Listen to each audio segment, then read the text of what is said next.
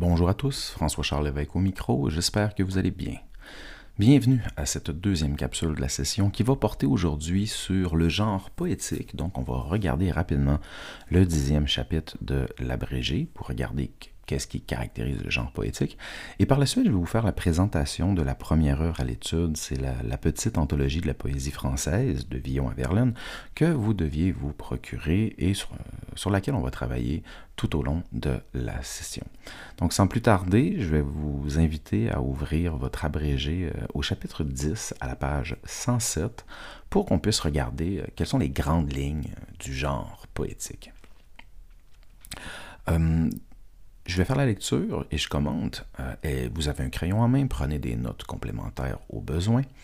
Avant que certains poètes symbolistes, à la seconde moitié du 19e siècle, ne fassent éclater les frontières entre prose et poésie par la diffusion de poèmes en prose, on pouvait ordinairement reconnaître un poème à ses vers réguliers et à ses rimes.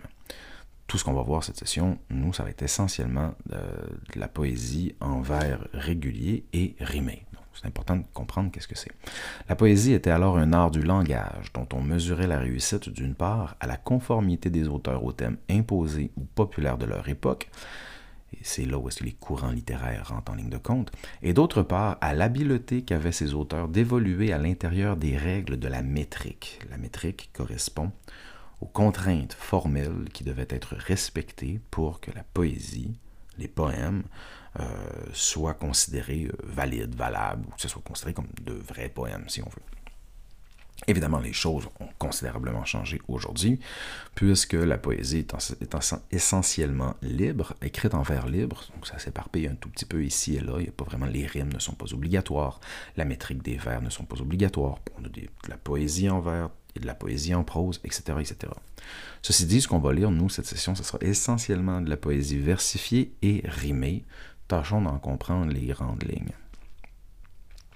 Les poètes d'aujourd'hui s'accordent pour la plupart une liberté beaucoup plus grande euh, par rapport à la métrique que les poètes des siècles passés. Quoi qu'il en soit, on peut définir de manière générale le poème comme étant un texte dans lequel s'articulent pour former un tout des significations, des rythmes et des images.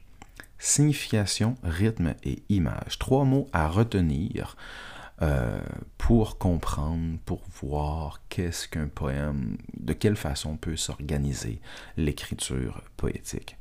Le poète, à la différence du romancier, utilise les mots non seulement pour transmettre au lecteur ce qu'il constate ou ce qu'il éprouve, mais aussi pour donner forme à ce qu'il invente, envisage ou prophétise. Il ne s'agit pas que de simplement mettre en mots un propos le poète cherche à créer des images, euh, à se montrer inventif, original, et euh, en respectant, en travaillant le texte, en travaillant les mots pour qu'il y ait une certaine beauté qui se dégage de tout ça. À cet égard, les comparaisons et les métaphores servent particulièrement cette dernière fin en donnant au poète la possibilité de matérialiser des concepts abstraits. Et ça, c'est très important. Bien souvent, la poésie va s'attarder sur des concepts que abstraits et va tâcher de les rendre concrets, souvent de façon étonnante à travers des figures de style, à travers des images, etc. etc. Euh, à noter, des procédés sonores fréquemment utilisés en poésie sont présentés au chapitre 5. Donc ça, je, je vais passer là-dessus assez rapidement. Lorsqu'on regarde les pages qui suivent, je m'en vais à la page 108, c'est sûr et certain que là, on rentre dans une, dans une portion beaucoup plus technique. C'est sûr et certain que je ne ferai pas la lecture de toutes ces pages-là. Je vais quand même vous demander d'en faire une lecture sommaire c'est sûr et certain qu'il y a des notions plus importantes que d'autres. Lorsqu'on regarde à la page 108, la définition de strophe. Donc, c'est sûr, il faut être capable de comprendre ce qu'est une strophe en poésie versus ce qu'est un paragraphe dans l'écriture romanesque, prosaïque. Euh, la strophe est un regroupement de vers habituellement suivi d'un blanc typographique. Elle revêt généralement une unité de sens qui se rapproche de la phrase. Ces regroupements de vers donnent un rythme au poème. Se familiariser avec cette terminologie-là, savoir que l'on parle d'une strophe et que la strophe est composée de vers et qu'une strophe de 10 vers sera un dizain, 6 vers un sixième, 5 vers un quintile, 4 vers un quatrain, 3 vers un tercet, c'est sûr et certain que ça, c'est vraiment la base. On devrait être capable, vous devriez être capable de savoir ça. Tandis que de commencer à regarder les, les strophes isométriques, les strophes hétérométriques ou anisométriques, ça peut devenir un peu plus complexe. C'est pour ça que ce que vous avez sous les yeux, voyez ça d'abord et avant tout comme étant un outil auquel vous pouvez vous référer lorsque viendra le temps de faire une analyse plus formelle des poèmes que l'on aura à lire. D'accord? Je ne peux pas regarder tout ça avec vous, je vous recommande d'en faire une petite lecture rapide, mais au moins, euh, tâchez de faire la différence entre strophe et paragraphe, c'est la première des choses. Même chose pour les vers. Euh, le vers, page 109, euh, c'est une unité de sens égrenée sur une ligne qui répond à divers critères de rythme, de nombre et de musicalité. Quand on lit de la poésie, c'est pas des lignes, c'est des vers. Ça, c'est fondamental. Vous devez être capable de comprendre ça. Vous allez voir que parfois, il va y avoir de l'écriture versifiée qui va se dégager en ligne aussi. Ça devient plus, un petit peu plus compliqué, on y reviendra éventuellement. Mais lorsque on va lire l'anthologie de la poésie, lorsqu'on va lire les fables de La Fontaine et lorsqu'on va lire Hamlet aussi, ce sera essentiellement des vers. Quoique pour Hamlet, il va y avoir une petite nuance à apporter, je ferai ça en temps et lieu. C'est sûr et certain que pour compter un vers, pour compter la métrique, c'est une question de, On va compter la longueur d'un vers selon euh, les syllabes, selon le nombre de syllabes, parce que le syllabe, la syllabe est l'unité de base du vers français. Une syllabe, vous, savez c'est quoi, hein? j'ose espérer. Euh, je pense que plutôt que de regarder la liaison, la diérèse ou la synérèse, on peut regarder l'exemple tiré du poème Correspondance de Baudelaire, qui est au milieu de la page dans l'encadré, qui permet d'observer ces notions. Regardons tout simplement de quelle façon les alexandrins sont comptés. Ayant l'expansion des choses infinies, on va avoir ici 12 pieds qui vont être euh, développés, euh, qui vont être développés selon des principes propres oui, ici à la diérèse et à la liaison. Euh, mais au final, ce qu'on compte, c'est le nombre de syllabes pour être capable d'arriver à 12 et ainsi d'avoir un alexandrin qui est espèce de maître vers de la poésie française. Peut-être que le deuxième est plus facile, comme l'ambre, le musc, le benjoin et l'encens. Il va y avoir ici, euh, encore une fois, un vers de 12 pieds. En même temps, être capable de compter le nombre de pieds va juste vous permettre de voir si on a des octosyllabiques, si on a des décasyllabiques ou des alexandrins sous les yeux. Bien souvent, c'est pas ça qui va vous permettre de faire une explication de la forme convaincante, mais néanmoins, c'est ce qui va vous permettre de, euh, compter la métrique poétique de façon adéquate. Euh, il faut savoir qu'on parle de vers ici. C'est ça qui est important. En ce qui concerne, je suis à la page 110, les vers impairs, le pentasyllabe, l'heptasyllabe, les vers libres, etc., etc.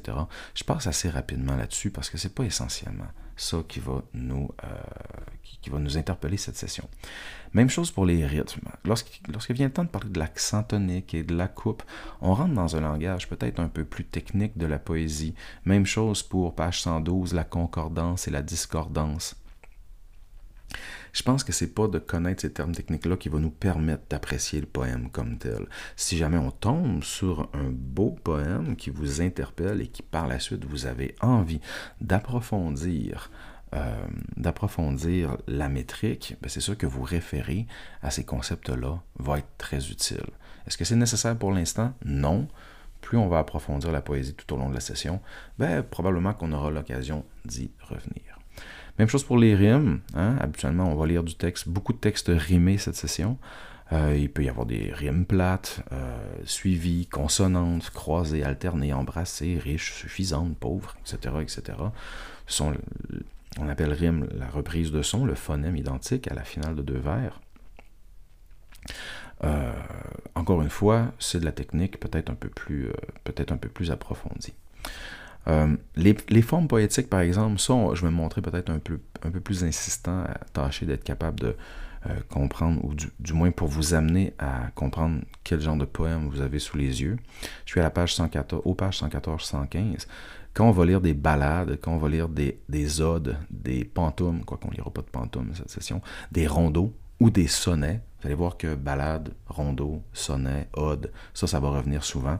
Ben, on va revenir se référer à ces définitions-là. Donc, je vous demande dans un premier temps de bien vouloir lire les, définitions de la balade, de l'ode, du rondeau et du sonnet. vous allez voir que euh, dans quelques instants, je vais vous présenter, je vais vous lire une balade et deux rondeaux, ben, donc de comprendre de quoi il en est donc comprendre qu'est-ce qu'il en est plutôt, peut s'avérer fort utile.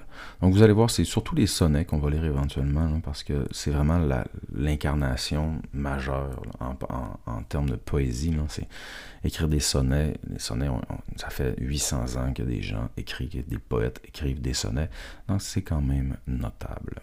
Finalement, il va y avoir à la page 116 les poèmes à forme libre. Les poèmes à forme libre ont surtout été développés à partir des symbolistes, donc c'est quelque chose que vous allez surtout voir en 102 et en 103.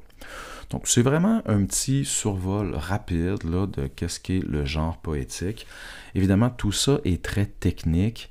Euh, lorsque l'on, lorsqu'on lit de la poésie, euh, la technique, en ce sens, peut être secondaire.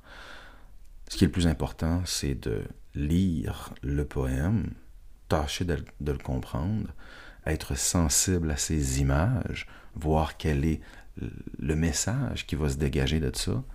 Et par la suite, lorsque vient le temps de faire une analyse plus formelle, ben, vous aurez ce chapitre-là en référence pour pouvoir aller chercher des informations. Donc maintenant qu'on vient de voir le genre poétique, je pense qu'on va s'attarder à l'anthologie de la poésie française. Vous devez l'avoir en main, sinon vous allez trouver les, prochaines minutes particulièrement difficiles. Je vous avais demandé de vous la procurer. Euh, on va regarder les premiers poèmes de cette anthologie-là, puis je vais tâcher d'en faire une lecture qui, vous, qui facilitera votre compréhension des poèmes. Habituellement, quand je suis en classe et que j'ai un, livre dans les mains et que vient le temps de le présenter, j'aime bien appliquer les stratégies de révision, à commencer par le survol, qui m'apparaît euh, extrêmement pertinente lorsque vient le temps d'approcher une œuvre.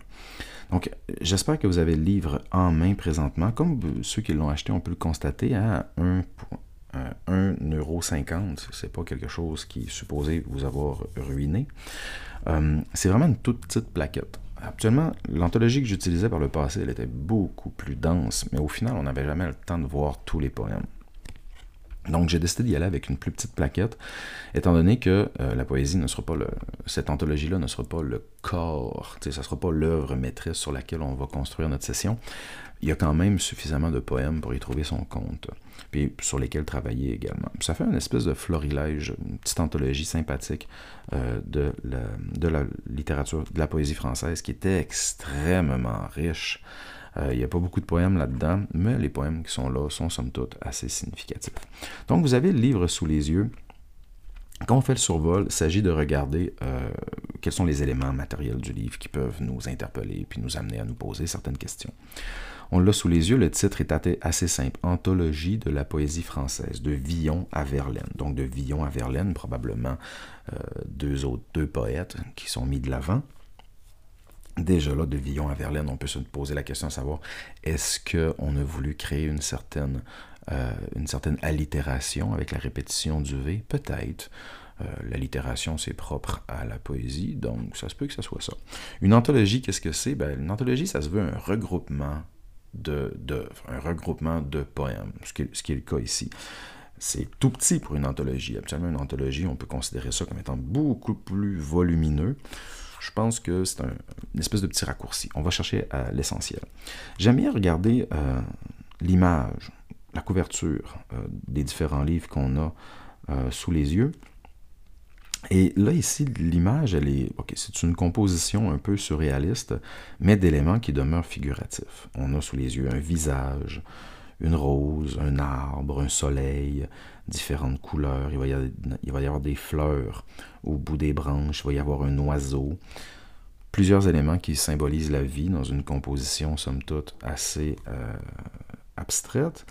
Euh, lorsqu'on regarde au quatrième de couverture, on voit que la couverture a été euh, l'illustration a été faite par un homme qui s'appelle Fernand Léger et que cette toile, ce dessin s'intitule Les illuminations. Intéressant.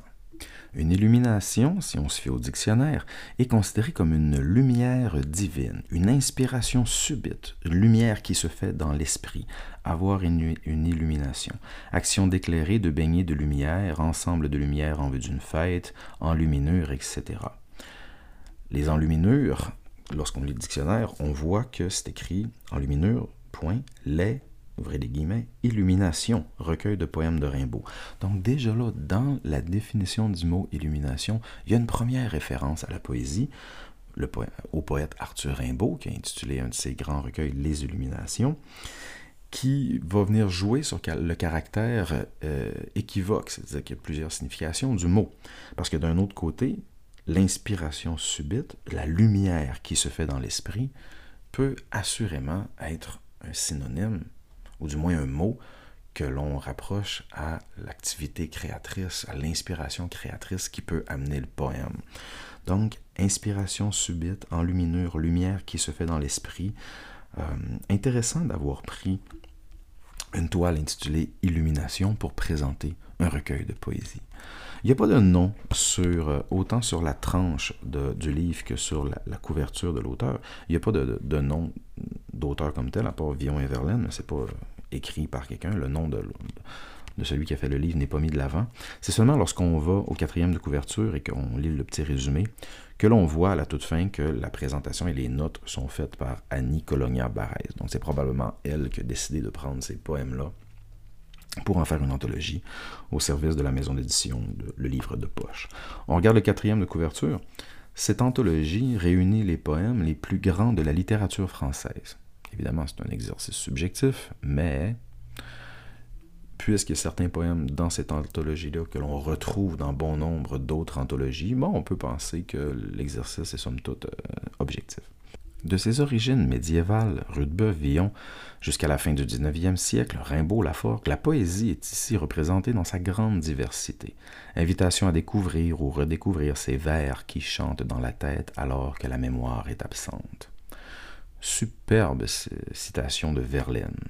La poésie serait ces vers qui chantent dans la tête alors que la mémoire est absente, lorsque notre esprit n'est pas accaparé par le devoir de mémoriser quelque chose ou de se rappeler un souvenir, etc., etc., lorsqu'on peut laisser justement son esprit errer dans le moment présent, ben, la poésie peut amener des images euh, chantantes dans nos têtes. Ce recueil propose pour les plus jeunes un aperçu stimulant du somptueux domaine qui les attend. Pour les autres, un discret rappel des syllabes immortelles qui les ont enchantés. Donc dès le quatrième de couverture, on voit qu'il y a une certaine vocation assez scolaire au euh, recueil, ce qui n'est pas une mauvaise chose, étant donné que ben, la poésie, euh, bien souvent, il faut commencer par quelque il faut commencer à quelque part, et bien souvent, c'est à l'école que ça se passe. Donc, euh, je sais que probablement bon nombre d'entre vous n'avaient jamais lu de poème, de poésie. Il se peut que certains d'entre vous en ayez déjà lu, que l'expérience a été agréable ou désagréable. Hélas, ou peu importe, euh, commençons, attardons-nous à cette anthologie-là, puis on tâchera d'y voir, euh, d'y voir un peu plus clair à travers tout ça. Et ceux pour qui ce sont les, premières, euh, les premiers pas en poésie, je crois que les poèmes qui sont choisis ici sont fort judicieux. Lorsque l'on prend le livre et qu'on commence à le feuilleter, on se rend compte que dans sa construction, écoutez, c'est super simple. Dès le départ, il y a une présentation. La présentation fait 7-8 pages. Je me, suis, je me suis demandé pendant quelques instants si je devais vous la lire. Et je me, je me je trouvais qu'il y avait des termes assez techniques et tout et tout, donc je n'étais pas trop sûr si c'était la bonne chose. J'ai comme l'impression que la présentation serait beaucoup plus pertinente si on la lisait après avoir lu les poèmes, parce que ça nous permettrait de comprendre de quelle façon ils ont été agencés pour interpeller le lecteur, pour composer cette anthologie-là. Donc, en même temps, ça, ça essaie aussi de théoriser un petit peu qu'est-ce que la poésie doit être qu'est-ce qui vient justifier certains choix de poèmes par rapport à d'autres. Et ça, ben, j'ai l'impression que c'est pas dans une présentation assez objective que vous allez être capable d'apprécier la poésie. Ceci dit, évidemment, vous pouvez la lire, mais je trouvais l'exercice extrêmement fastidieux de la lire dans la présente capsule. Donc, décidez de le faire ou pas. C'est sûr et certain que ça peut vous aider, ça c'est officiel. Mais est-ce que c'est absolument nécessaire? Pas nécessairement. Je suis à la page 13. À la page 13, on voit les premiers poèmes apparaître. Donc, euh, Rudebeuf euh, va précéder Christine de Pisan, Charles d'Orléans, François Villon. Donc, on va avoir tous ces poèmes-là qu'on va retrouver sur une centaine de pages. Ça se termine avec, euh, avec Jules Laforgue à la page 109. Tout de suite après, vous allez avoir un index alphabétique des auteurs. Je suis alors à la page 109, 110, 111. Un index alphabétique des auteurs. Fait là, tous les poètes qu'on va voir vont avoir une petite notice euh, biographique qui, vont, qui va nous permettre de voir, euh, d'en savoir un peu plus sur les auteurs. Et là, permettez-moi de dire quelque chose d'important. Comme, la première, euh, comme le premier test diagnostique va porter sur des auteurs que l'on retrouve dans l'anthologie de la poésie, comme l'analyse littéraire, la première analyse littéraire va porter sur des auteurs que l'on retrouve dans l'anthologie, il est très important, j'insiste, vous ne devez pas retranscrire mot à mot ce que l'on retrouve dans cet index. Là, on va travailler, mettons qu'on travaille sur Rudebeuf.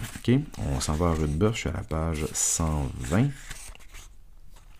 Qu'est-ce qu'on dit sur Rudebeuf? Rudebeuf, on ne possède pratiquement aucun renseignement précis sur Rudebeuf. Il a vécu sous les règnes de, Saint-Louis et de Philippe III le Hardy, en dehors des confidences du poète lui-même dans ses œuvres. Vraisemblablement d'origine champenoise, il arrive très tôt à Paris où il fréquente les clercs et prend partie dans les affaires de l'époque, querelle entre l'Université de Paris, les soins mendiants, etc., etc.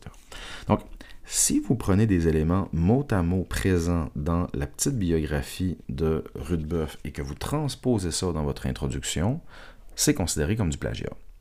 D'accord? Et ça, je me montre particulièrement pointilleux là-dessus. Je ne veux pas qu'il y ait de retranscription mot à mot d'éléments que vous retrouvez sur Internet ou dans les livres théoriques.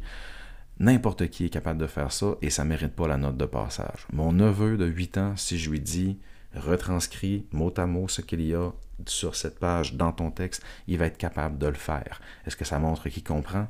Absolument pas.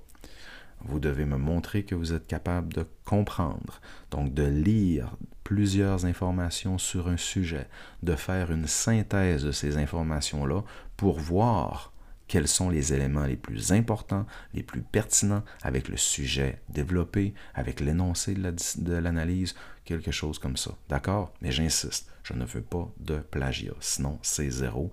Et vous êtes, c'est 101, c'est votre deuxième cours de français on vous l'a dit en sang que retranscrire c'était plagier, fait que là vous ne pourrez pas prôner l'ignorance. D'accord? Vous ne pourrez pas plaider l'ignorance si jamais ça se produit, si jamais vous retranscrivez ne serait-ce qu'une seule phrase, mot à mot, sujet, verbe, complément. Je suis désolé, mais c'est zéro. D'accord? Vous m'excuserez d'être un peu plus prompt là-dessus, mais c'est essentiel. Maintenant que ça est dit, on continue davantage euh, de parcourir le livre pour voir qu'après l'index alphabétique des auteurs, vous allez avoir euh, une petite partie qui s'appelle Composer votre bouquet. Bon, c'est quelque chose qui se veut peut-être un peu plus ludique ici, puis surtout étant donné que dans la présentation, il y a une, euh, certaine analogie qui est faite avec la poésie et la culture du jardin. Euh, ça le dit d'ailleurs à la quatrième ligne, avec l'espoir que ces illustres jardiniers de la poésie, dont l'art s'est souvent enrichi au détour de l'humour, pardonnent un procédé auquel quelque peu irrévérencieux au bénéfice d'une modeste fantaisie. Vous de rendre ces fleurs immortelles à leurs créateurs et leurs poèmes d'origine. c'est juste une petite affaire ludique pour voir qui a écrit quoi et tout et tout. Bon, ça peut être pertinent, mais sérieusement, euh, je pense que travailler le texte poétique est beaucoup plus pertinent. Vous avez ensuite à la fin la, table des matières. Donc la table des matières, elle sera importante en ce sens que vous serez capable d'avoir un rappel rapide des, des, euh, poèmes que l'on aura lus ou que vous devrez lire tout au long de la session. Sans plus tarder, allons-y avec euh, le premier poème. Le test diagnostique va porter sur un des poèmes que je vais lire, donc c'est important euh, il va y avoir un sujet, vous, devrez trouver deux idées. Ce ne sera pas très très complexe, étant donné qu'on va surtout mettre l'accent sur euh, le français écrit. Euh, mais quand même, c'est important de comprendre le poème parce que comment écrire On ne peut pas écrire sans faire de faute si on écrit sur un texte qu'on ne comprend pas. C'est aussi simple que ça. Donc, c'est important de comprendre. Commençons par Rudebeuf. Donc, Rudebeuf, poète de la deuxième moitié du 13e siècle, donc c'est les années 1200. Comme euh, la petite bio le disait tantôt, on ne connaît pas grand-chose de lui, on ne sait même pas quand il est né, on ne sait même pas quand il va mourir. Ce n'est qu'à travers sa poésie que euh, l'on a des indices sur sa vie, parce qu'il parlait vraiment de sa vie d'abord et avant tout. Le poème qu'on va lire, c'est vraiment un court passage qu'on appelle, on, lui a donné le titre de Que sont mes amis devenus, tiré d'un long poème qui s'appelle Complainte de Rudebeuf. Vous allez voir, ce qui est intéressant, c'est que avec chaque petit poème, il va y avoir une présentation. Là, il y a une citation en exergue qui nous en dit un peu plus sur Rudebeuf. Savez-vous comment je m'arrange? L'espérance du lendemain, ce sont mes fêtes. Donc, cette phrase un peu euh, sinistre, pessimiste. Vous savez comment je m'arrange, donc vous savez comment je passe à travers les choses. L'espérance du lendemain, ce sont mes fêtes. C'est toujours demain, ça ira mieux, en espérant que demain ira mieux qu'aujourd'hui. Si on se dit ça à chaque jour, ben, c'est peut-être ça qui lui permet d'avancer. Ainsi se consolait un humble trouvère jongleur accablé par les vicissitudes d'une vie de misère. Peu importe que ces vers célèbres tirés d'une longue complainte mélancolique ne soient pas le reflet exact d'une réalité vécue, ils restent les premiers à exprimer en langue d'oil une forme de lyrisme personnel tempéré d'humour qui annonce les confidences de Villon et de bien d'autres poètes. Quand la faillite du bonheur se fait dure à supporter, les amis aussi viennent à faillir. La confidence pourrait dater des années 1261-1262 et elle a été mise en musique par Léo Ferré euh, quelques 700 ans plus tard. Ceux qui se connaissent en chanson française ont peut-être déjà entendu parler du nom Léo Ferré. Donc je lis le poème. Ça va comme suit. Les mots ne savent se venir, tout ce qui devait m'advenir ainsi est advenu. Que sont mes amis devenus que j'avais de si près tenus et tant aimés? Je crois qu'ils sont trop clairsemés. Ils ne furent pas bien cultivés, ainsi ont-ils failli. De tels amis m'ont mal bailli, car jamais, tant que Dieu m'a assailli par main côté, je n'en vis un seul en mon hosté. Je crois le vent me les a ôtés. L'amour est morte, ce sont amis que vent emporte, et ils vantaient devant ma porte, ainsi les emporta car jamais aucun ne me réconforta, ni de son bien rien ne m'apporta. Complainte Rudebeuf, les vers 107 à 126, dans une orthographe modernisée, parce qu'évidemment, il faut savoir que tout ça, c'était écrit en vieux français. Et si le poème était en vieux français, vous auriez de la difficulté à lire. Euh, et à comprendre. Donc, lorsqu'on a un poème comme celui-là, on peut voir qu'il est parsemé d'appels de notes de bas de page. Donc, je suis à la page 14, ils ne furent pas bien cultivés. Le petit 1 vous amène en bas. Le texte original, porte fermée, participe passé passif d'un verbe qui signifie en ancien français cultiver, la terre, ici employé au sens d'une métaphore agricole. Les amis sont ainsi, sont comme un champ trop clair, mal semé, que l'on que l'on doit fumer pour qu'il puisse produire sa récolte. Donc vous allez voir dans ces petites notes-là qui sont importantes à lire parce que ça va vous permettre de comprendre le poème. Vous avez de l'information que vous devez lire. Idéalement, moi ce que je vous conseille de faire, c'est de lire le poème une première fois, ensuite de regarder les petites notes et de le relire une deuxième fois en vous référant aux notes au besoin pour être sûr et certain de bien comprendre le propos. Vous avez quand même pas mal d'informations qui vous amènent à comprendre le propos, mais en même temps, c'est vraiment dans une relecture que vous allez être capable de le voir. Ici, ça parle de que sont mes amis devenus, ça parle d'amitié, ça parle de solitude. Il a été délaissé par ses amis. Pour quelle raison? Il avait besoin d'eux dans une certaine adversité. Ils ne sont plus là, etc., etc. Relisez le poème vers par vers pour vous permettre de comprendre ça. Je me permets de passer au poème de Christine de Pisan. Donc, euh, il n'y a pas beaucoup de femmes qui sont représentées dans cette anthologie-là. Euh, c'est triste, mais c'est essentiellement parce que pendant fort longtemps, ben, le rôle de la femme n'a jamais été... Euh, pas, peu de femmes ont été capables d'écrire, ont pu écrire, ont eu la permission d'écrire, parce que malheureusement, ben, la société phallocrate et patriarche voyait les choses autrement. Christine de Pisan, elle, toutefois, a été capable d'écrire. Elle paraîtrait même qu'elle vivait de sa plume, ce qui est quand même pas mal pour une femme à l'époque. Elle est née vers 1364, donc c'est peut-être déjà, c'est déjà 100 ans après Rudebeuf, et elle est décédée en 1431. Son poème s'intitule Je ne sais comment je dure, donc je ne sais comment je dure, je ne sais comment j'endure euh, ce qui lui arrive. Ça, met de l'avant une certaine tristesse, un certain malheur. C'est le lyrisme médiéval. On parle de ses émotions, puis on tente de mettre des mots sur ses émotions. La petite intro nous précise que Christine de Pisan est la première femme à vivre de sa plume. En marge d'une œuvre de commande écrite pour un public aristocratique, quelques rondeaux laissent s'échapper la confidence personnelle.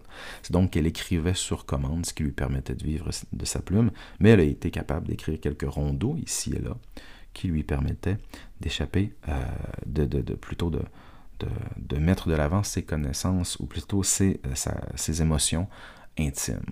D'ailleurs, ben là, on lit un rondeau, ce qui veut donc dire que si on revient à la page 114 ou 115 pardon, de l'abrégé, on se rend compte qu'un rondeau, qui est un poème généralement divisé en trois strophes, assorti d'un refrain en position centrale et finale, et composé à l'origine sur deux rimes, il adopte en poésie moderne une disposition plus libre. Donc c'est vraiment une forme précise où est-ce qu'il va y avoir un refrain c'est-à-dire euh, une répétition qui va revenir. Probablement que c'était chanté à l'époque, étant donné que euh, ce sont essentiellement des bardes, des jongleurs et des trouvères qui euh, racontaient, qui, narraient la poésie, qui performaient de la poésie.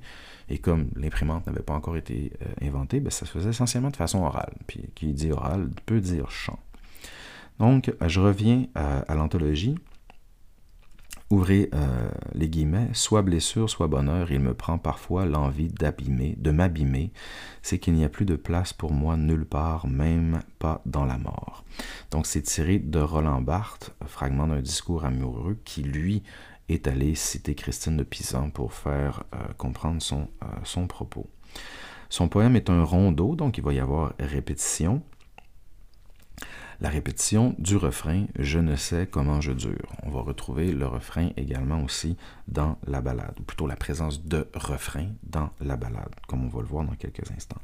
Le poème va comme suit, très court, douze vers. Je ne sais comment je dure, car mon dolent cœur fond dire, et plaindre n'ose ni dire ma douloureuse aventure.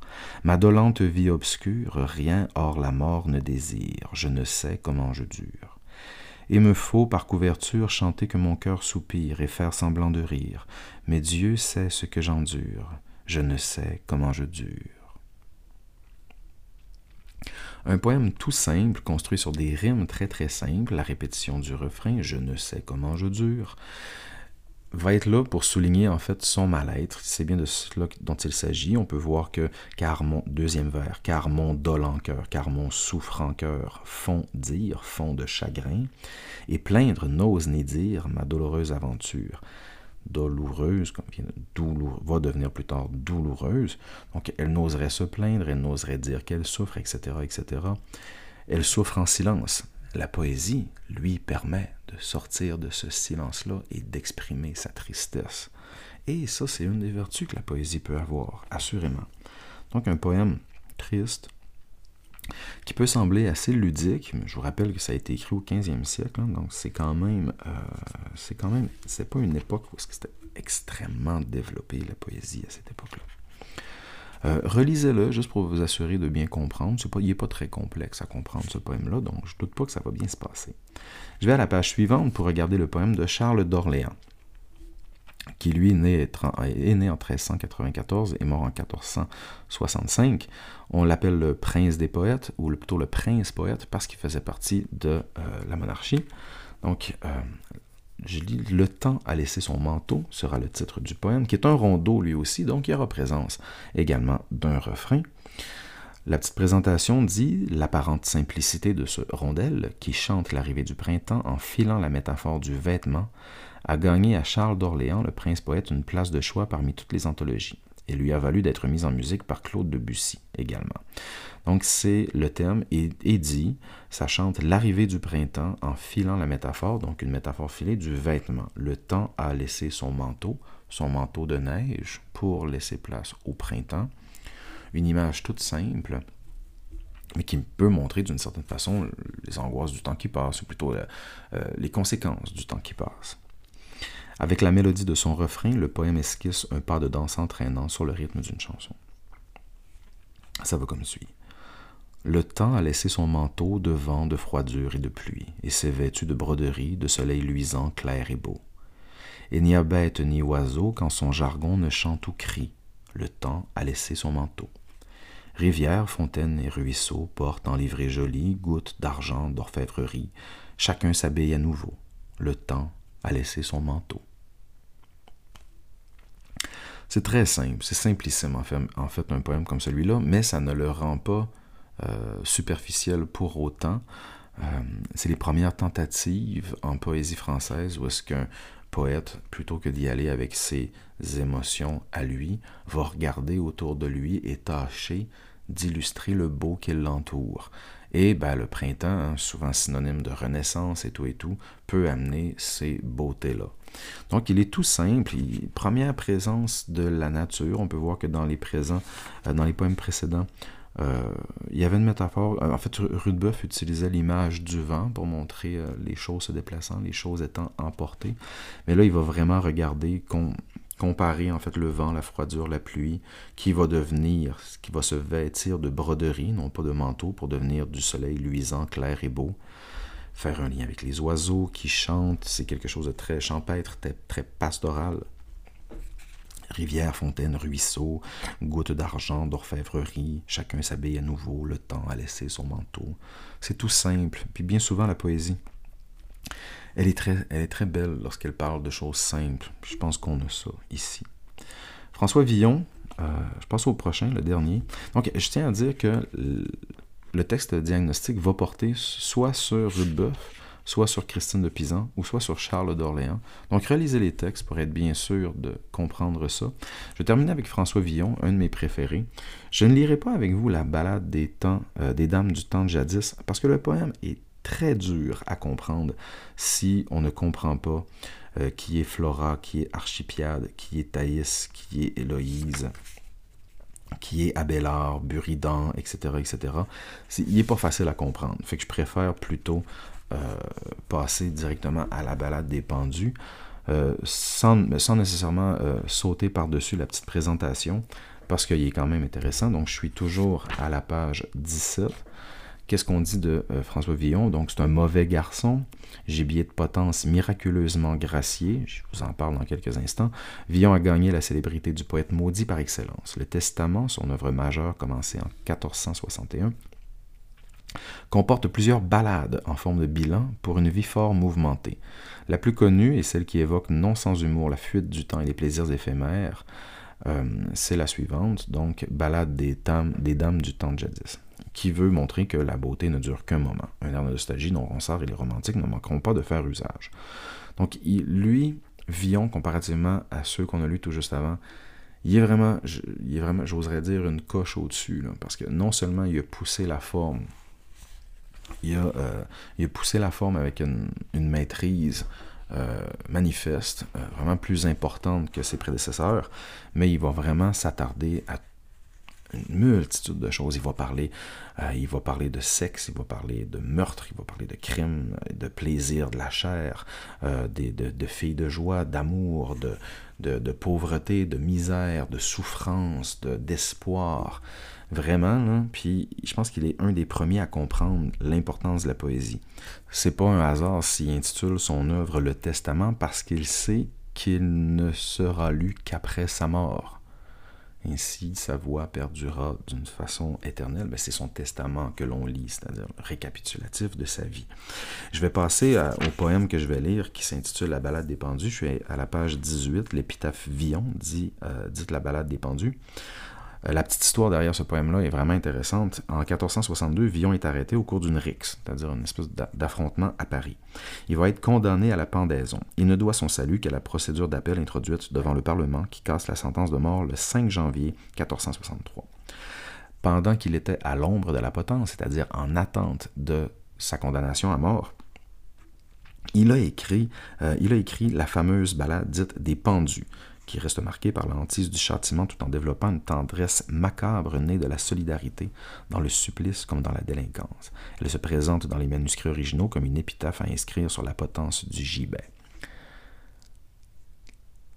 Paraîtrait-il, et ça c'est une légende, là, paraîtrait-il que il aurait écrit ce poème-là en sachant qu'il allait mourir et que d'une certaine façon, là, Agnès, Annie, Annie Colonia Barès nous dit que euh, son jugement a été cassé suite à une procédure d'appel, mais la légende veut que dans cette procédure d'appel-là, il y aurait inclus ce poème-là.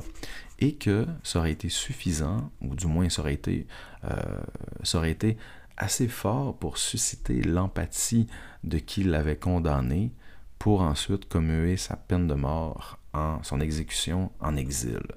Donc que le poème aurait permis au poète d'éviter la potence, d'éviter la mort. Éviter la mort en attendant qu'elle arrive éventuellement. C'est une légende. On ne sait pas si c'est vrai. Moi, j'aime à croire que ce l'est, puisque vous êtes condamné à mort, vous écrivez un poème avant de mourir, vous faites lire le poème à quelqu'un, celui-ci fait est ému, c'est la catharsis qui s'opère. Et soudainement, bang, ben, ok, d'accord, on va non pas vous pendre, mais on va vous commuer en exil, à l'exil. Et c'est ce qui va arriver, puisque François Villon va disparaître, euh, on ne retrouvera plus jamais, on ne retrouvera plus aucune trace de lui, sinon que son recueil de poésie va paraître quelques années plus tard. C'est pour ça que dans sa bio, à la, euh, à la page 17, c'est écrit né en 431 et mort après 1463, parce qu'il est parti en exil et on ne l'a jamais retrouvé. Ce qui ne l'a pas empêché de rentrer dans la légende. J'ai lu ce poème-là juste pour le plaisir de la poésie, parce que de toute façon, j'y reviendrai lors d'un exemple. Lorsqu'on fera un exemple d'analyse littéraire. J'adore ce poème, il est magnifique, je le lis. Ça va comme suit. Frères humains qui après nous vivez, n'ayez les cœurs contre nous endurcis. Car si pitié de nos pauvres avez, Dieu en aura plutôt de vous, merci. Vous nous voyez si attachés, cinq, six, quant à la chair que trop avons nourri, et les piéças dévorés, pourris. Et nous les os devenons cendres et poudre. De notre mal personne ne s'en rit, mais priez Dieu que tous nous veuillent absoudre. Si frères vous clamons, pas n'en devez avoir dédain, quoique fûmes oxy par justice. Toutefois vous savez que tous hommes n'ont pas bon sens rassis. Excusez-nous, puisque sommes transis envers le Fils de la Vierge Marie, que sa grâce ne soit pour nous tarie, nous préservant de l'infernale foudre. Nous sommes morts, âme ne nous harit, mais priez Dieu que tous nous veuillent absoudre. La pluie nous a débué et lavé, le soleil desséché, noirci, puis corbeaux nous ont les yeux cavés et arraché la barbe et les sourcils. Jamais nul temps nous ne sommes assis, puis ça, puis là, comme le vent varie, à son plaisir sans cesser nous charrie, plus bectés d'oiseaux que dés à coudre. Ne soyez donc de notre confrérie, mais priez Dieu que tous nous veuillent absoudre. Prince Jésus, qui sur tout sa maîtrise garde qu'enfer n'est de nous seigneurie, à lui n'ayons que faire ni que soudre. Homme ici n'a point de moquerie, mais priez Dieu que tous nous veuillent absoudre. C'est un poème qui peut sembler hermétique suite à une première lecture comme ça. Hermétique, qu'est-ce que ça veut dire? Hmm, c'est difficile à comprendre on aura l'occasion de rediscuter de ce poème-là, puisqu'on va faire un petit atelier d'analyse textuelle sur le poème éventuellement. D'ici là, ce que je vous conseille de faire, c'est de relire les poèmes sur Rudebeuf, les poèmes de Rudebeuf, de Christine de Pisan et de Charles d'Orléans, et de, vous, de regarder également aux pages 128, euh, euh, non, 121, 122, 123. Pardonnez-moi, je regarde ça à l'instant de regarder aux pages 121, 122, 123 les différents courants littéraires de la littérature du Moyen Âge et de regarder quelles sont les caractéristiques que l'on retrouve dans ces poèmes-là? Quelles sont les caractéristiques des courants littéraires du Moyen Âge que l'on retrouve dans ces, poèmes-là? Ça va vous permettre de préparer un éventuel sujet amené ou une éventuelle ouverture, étant donné que vous aurez une introduction et une conclusion à écrire sur l'un de ces poèmes. Ceci dit, ça fait le tour pour aujourd'hui. Je vous remercie pour votre écoute. Euh, la suite dans une prochaine capsule. À bientôt. Bonne journée.